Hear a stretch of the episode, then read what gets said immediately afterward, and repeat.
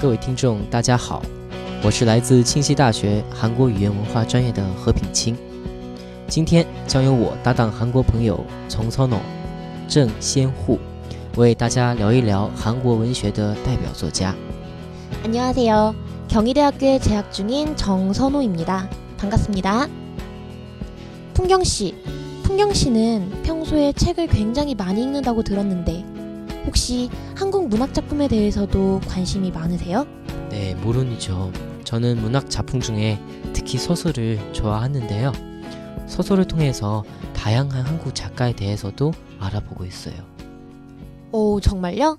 그럼 황순원 작가님에 대해서도 얘기를 많이 들으셨나요? 네, 그분에 대해 얘기 많이 들었어요. 그럼 오늘은 소설가 고 황순원 선생님에 대해서 이야기를 해보도록 하겠습니다. 各位听众，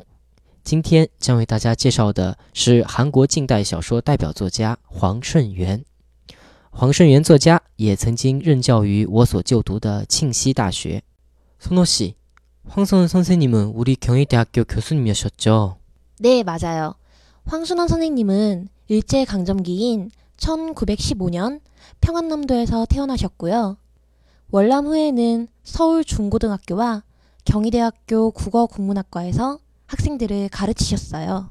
黄顺元作家于一九一五年出生于日本殖民统治下的朝鲜平安南道。解放后，在首尔任中学教师以及大学的国语国文专业的教授等职务，并长期致力于文学创作。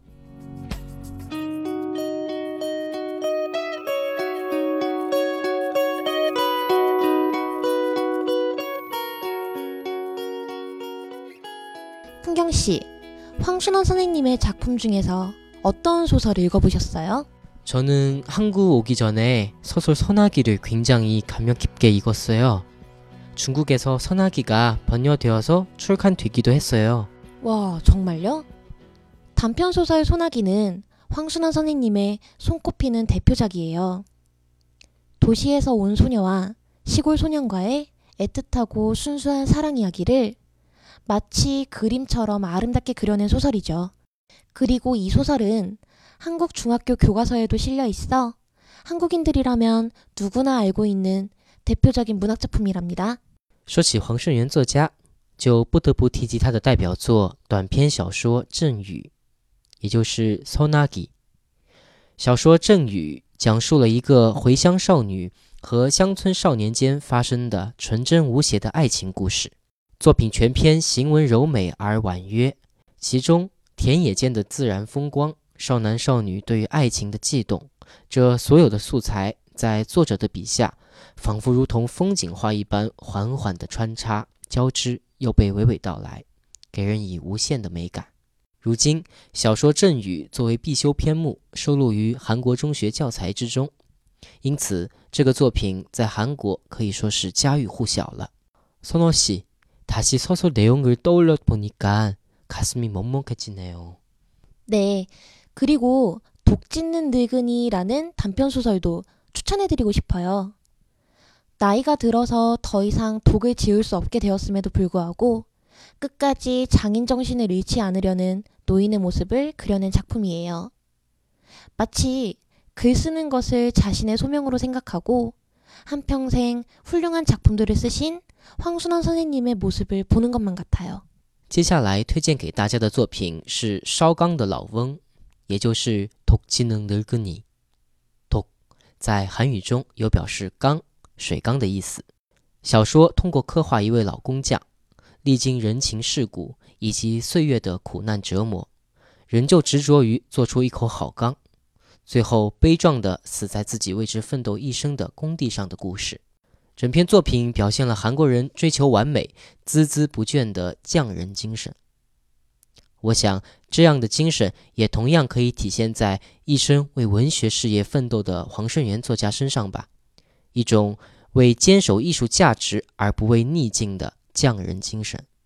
어려운상황에서도불구하고예술적가치를지켜내기위한장인의정신 이 정신이 요즘 같이 바쁘게 변환하는 현대사회에서도 꼭 필요한 것 같네요.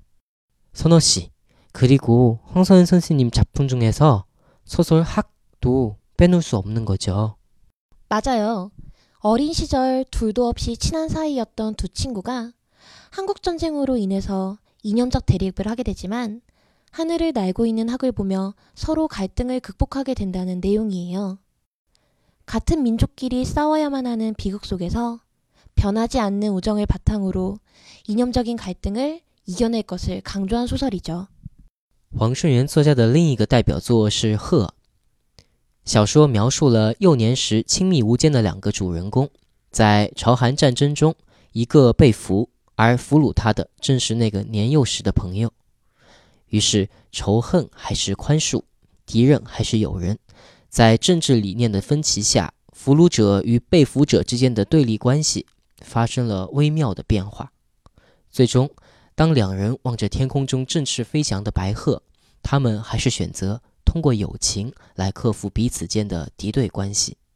小说《鹤》发表于朝韩停战之际，作者有意图地将友情这样一个不变的主题架构在同族相残的历史悲剧之中，以求打破朝韩意识形态对立而引起的障壁。 이 소설은 한국전쟁이끝난 때쯤에 발표되었는데요 같은 민족끼리 싸우는 비극적인 전쟁이 인간애를 바탕으로 극복되길 바라는 생각이 잘 드러나 있는 것 같아요.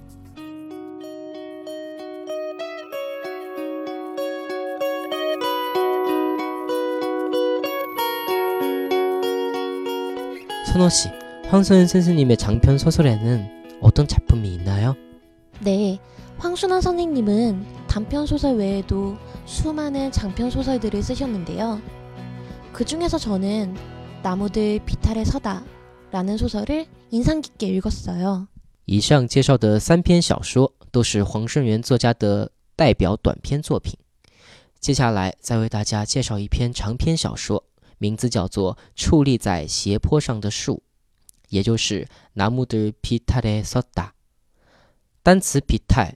在韩语中表示斜坡的意思。나무들비탈에섰다 어떤 내용이에요? 풍경 씨, 비탈에 서 있는 나무들을 보면 어떤 생각이 들어요? 음, 금방이라도 나무들이 쓰러진 것 같아서 굉장히 위험해 보여요. 맞아요. 조금 전에 이야기했던 소설 학이 한국전쟁 중에 일어난 이야기라면 나무들 비탈에 서다라는 소설은 한국전쟁 후의 모습을 이야기하고 있어요. 전쟁이라는 극한 상황을 겪으면서 정신적인 상처를 입은 젊은이들이 전쟁 후에 방황하는 모습을 사실적으로 그려낸 작품이죠. 다시 말해서 비탈에 서 있는 나무들은 전쟁의 충격으로 위태롭게 살아가고 있는 젊은이들을 비유한 것이랍니다. 正如小说的名字一样，矗立在斜坡上的树木，与夹缝之中谋求生存， 却又总给人一种随时便要栽倒的不安之感。这也恰好的映射出战争之后韩国民众以及整个社会的心理生理的状态。在叙事时间上，矗立在斜坡上的树木与小说《鹤》相承接。作者以写诗手法，将精神遭受创伤的战后年轻一代的彷徨和无助描绘得淋漓尽致。その詩。 소설 학이 인간애를통한인연 대립의 극복을 이야기했다면 소설 나무들 비탈에 섰다에서는 전쟁이 한국의 젊은이들에게 얼마나 깊은 상처를 남겼는지를 사실적으로 이야기했다고 할 수 있겠네요. 네, 맞아요.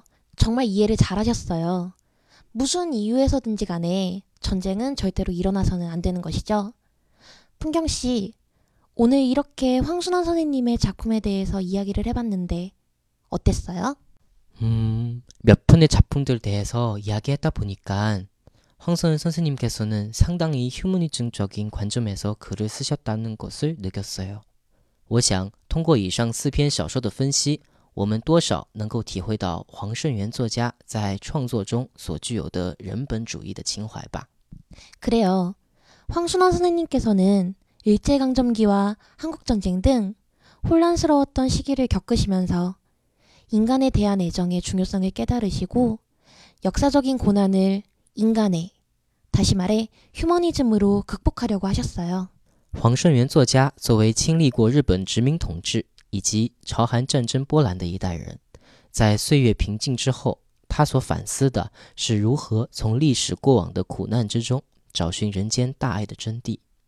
并通过一个个满怀人本主义精神的作品，深深感染和影响着日后每一位读者。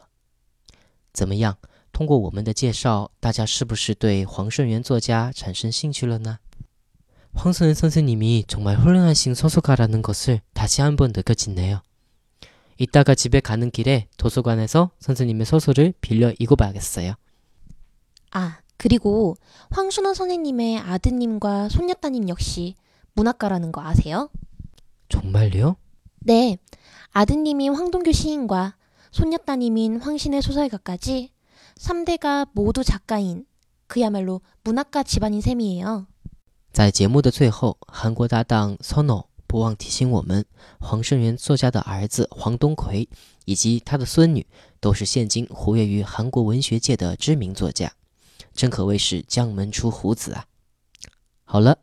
今天的节目就到此结束。